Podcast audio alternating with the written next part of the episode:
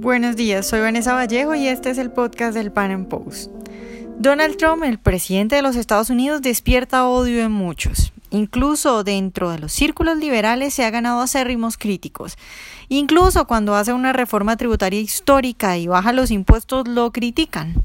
Hoy vamos a hablar al respecto, conversaremos de lo que ha hecho Trump hasta ahora en materia económica y de cómo, a pesar de que muchos lo odian, los mercados lo aman. Nuestro invitado de hoy es Emérito Quintana, él es asesor financiero y gestor patrimonial, con posgrado en Bolsa y Mercados Financieros y máster en Economía de la Escuela Austriaca.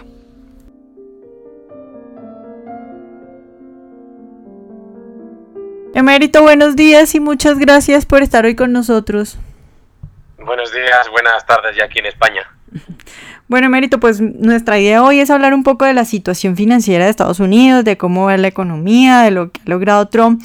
Y para eso quiero empezar eh, poniendo un poco en panorama lo que ha logrado Trump. Hablemos primero de la reforma tributaria que logró aprobar. ¿Cuál es tu opinión sobre esa reforma y pues cuáles son los puntos fundamentales de esa reforma tributaria?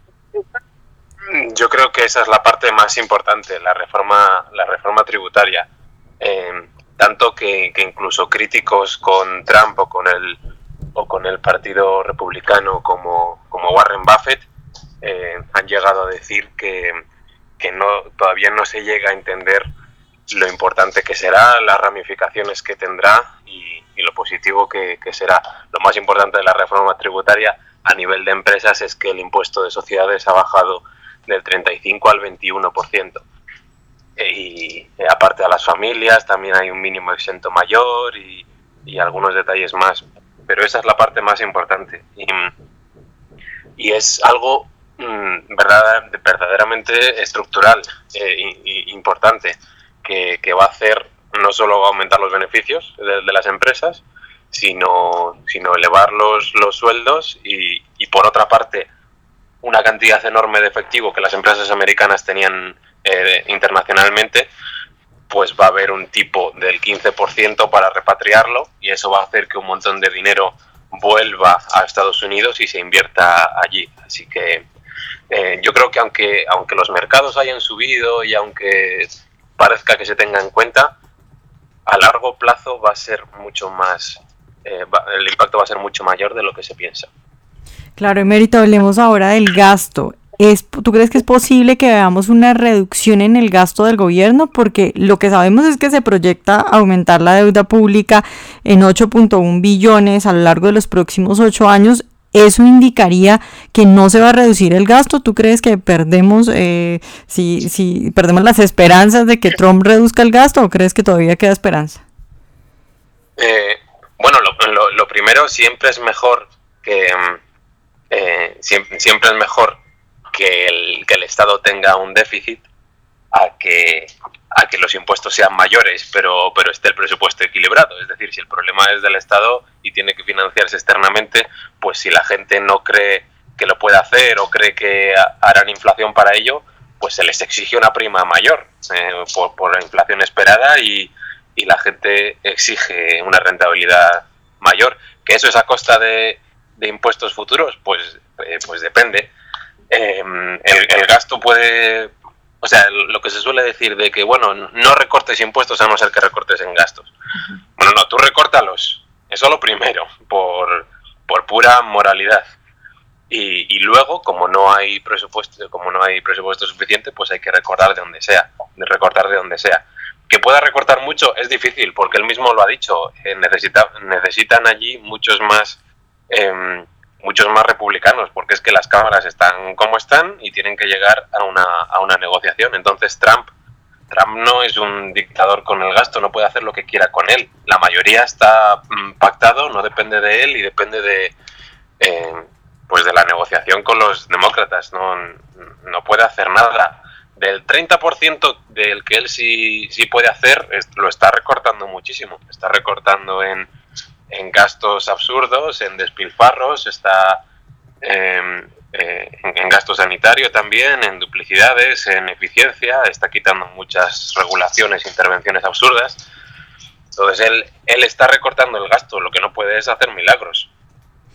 Ok, emérito, precisamente para allá iba. Eh, cuando Trump decidió hacer esta reforma tributaria, muchos, incluso liberales, salieron a decir, no, es que no puedes bajar impuestos si antes no recortas el gasto. Bueno, tú ya nos has dicho que no estás de acuerdo con eso. Ahora, lo que dicen los críticos de Trump es que mira lo que está haciendo, lo que está haciendo es endeudar eh, a unos niveles absurdos y eso es malo. ¿Tú estás de acuerdo con, con, esa opinión de que lo que está haciendo es empeorar las cosas y, y que se está endeudando muchísimo más de lo que debería?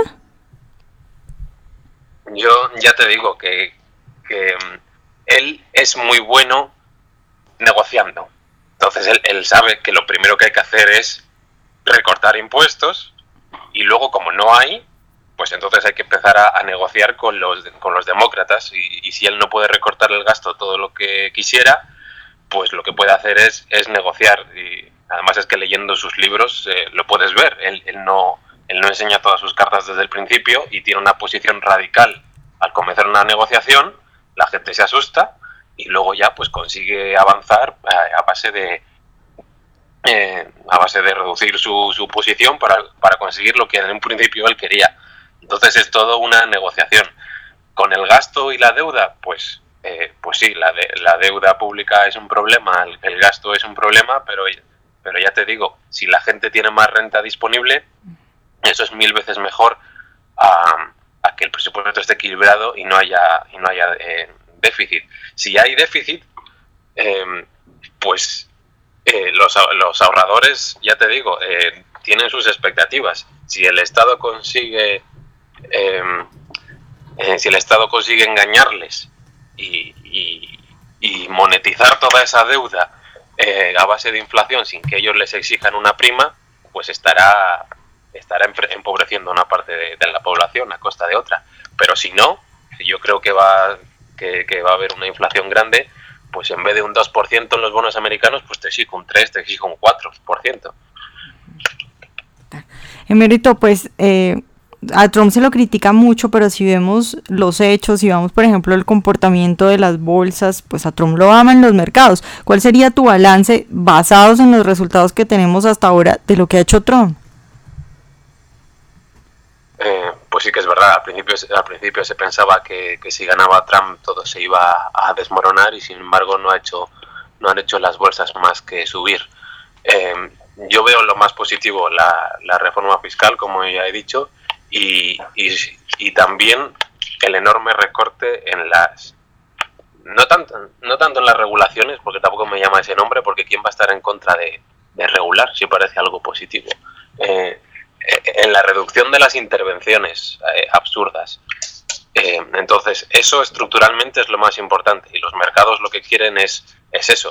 Quieren una ley estable, quieren leyes simples, quieren regulaciones sencillas y quieren impuestos bajos. Entonces, eso es lo que a largo plazo va a generar más riqueza, eso es lo que está haciendo que, que la inversión vaya hacia Estados Unidos, que se repatrie el dinero, que aumente los beneficios que, que todos los eh, que todas los las deudas por impuestos diferidos que tenían las empresas se reduzcan había un montón de, de plusvalías y de beneficios sin realizar que, que si se vendiesen todos esos activos se tendrían que pagar un 35% y ahora sin embargo es un 21%. Entonces todo eso también mejora el balance de un montón de empresas.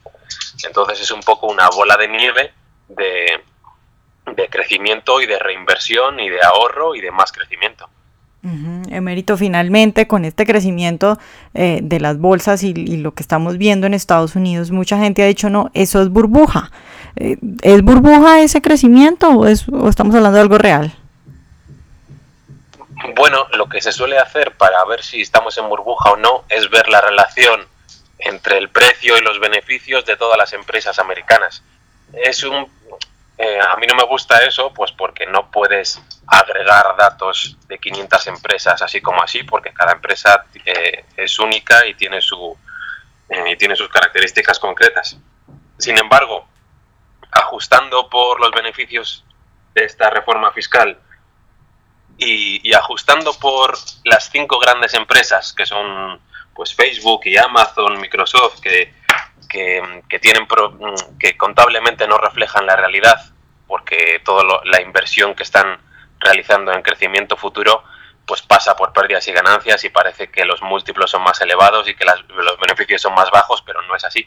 Ajustando por esos dos efectos, los múltiplos de las bolsas son razonables, incluso son más baratos que en Europa. La gente lo ve todo en agregado y cree que la bolsa está cara o simplemente porque ha subido mucho, pero es que la bolsa ha podido subir mucho porque realmente se ha creado mucho valor, porque han aumentado los beneficios, porque hay empresas como Amazon, Facebook o Google que realmente son, son empresas estables, que tienen un, un casi monopolio, tienen una ventaja competitiva fuerte y demás, que, que no necesitan capital para crecer y que su materia prima son los datos y que realmente están generando mucho valor. Entonces, yo creo que el miedo a la bolsa americana es, es infundado. Claro, ¿crees tú entonces finalmente que Estados Unidos va por buen camino y que pues son mentiras todas esas predicciones de los críticos de Trump de que con el endeudamiento se va a ir Estados Unidos a pique?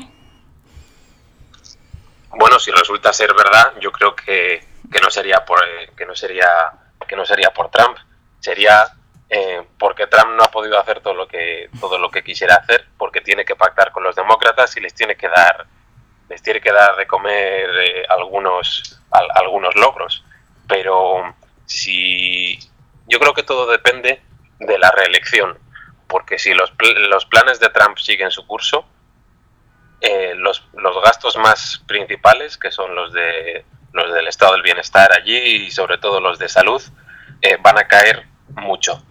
Y si van pasando los años, todos los, eh, toda la recaudación por el mayor crecimiento también va a aumentar mucho.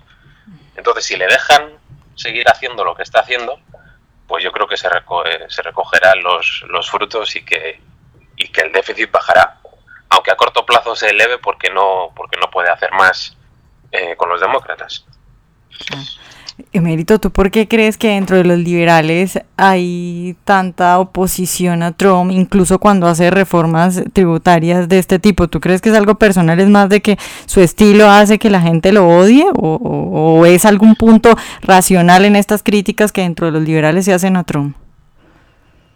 Mm, pues hombre, yo creo que, yo creo que hay de todo, porque... Eh, porque Trump no, no, lo hace todo bien, habrá que criticarle cosas y habrá que alabarle cosas, pero yo creo que la mayoría es de cara a la galería. habrá liberales que, que dependan de vender su discurso a un mayor número de gente y de quedar bien, y si Trump no es em, no está de moda, pues, eh, pues hablar de él eh, pues duele, hablar bien de él duele.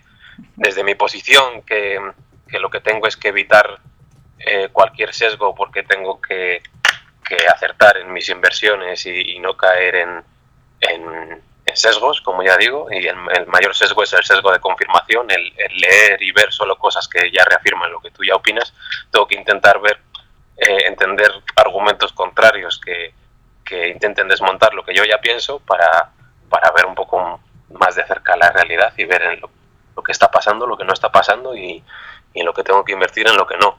Y, y no tengo que, que venderle el discurso a nadie. Entonces, en ese sentido, yo creo que la reforma fiscal es positiva, que, la reducción de las intervenciones es positiva y las leyes sencillas, que todas las leyes para repatriar el dinero exterior es sencillo y, y, que está haciendo eh, muchas cosas mucho más rápido que, que el resto de los, de los presidentes. Yo creo que porque tiene esa mentalidad más empresarial que, política, que por eso se le critica mucho, porque, eh, porque no es un político. Es, yo creo que es lo que más duele. Claro. Bueno, Mérito, pues muchas gracias por estar hoy con nosotros. Nada, muchas gracias a ti. Ojalá hayan disfrutado nuestra entrevista de hoy. Recuerden seguirnos en nuestro canal de YouTube y en nuestras redes sociales y nos vemos en un próximo Panam Podcast.